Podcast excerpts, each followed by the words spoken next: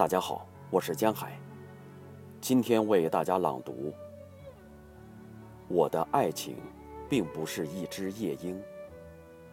裴多菲。我的爱情，并不是一只夜莺，在黎明的招呼中苏醒，在因太阳的吻而繁华的地上，它唱出了美妙的歌声。我的爱情，并不是可爱的园地，有白鸽在安静的湖上浮游，向着那映在水中的月光。它的雪白的颈子，尽在点头。我的爱情，并不是安乐的家，像是一个花园，弥漫着和平。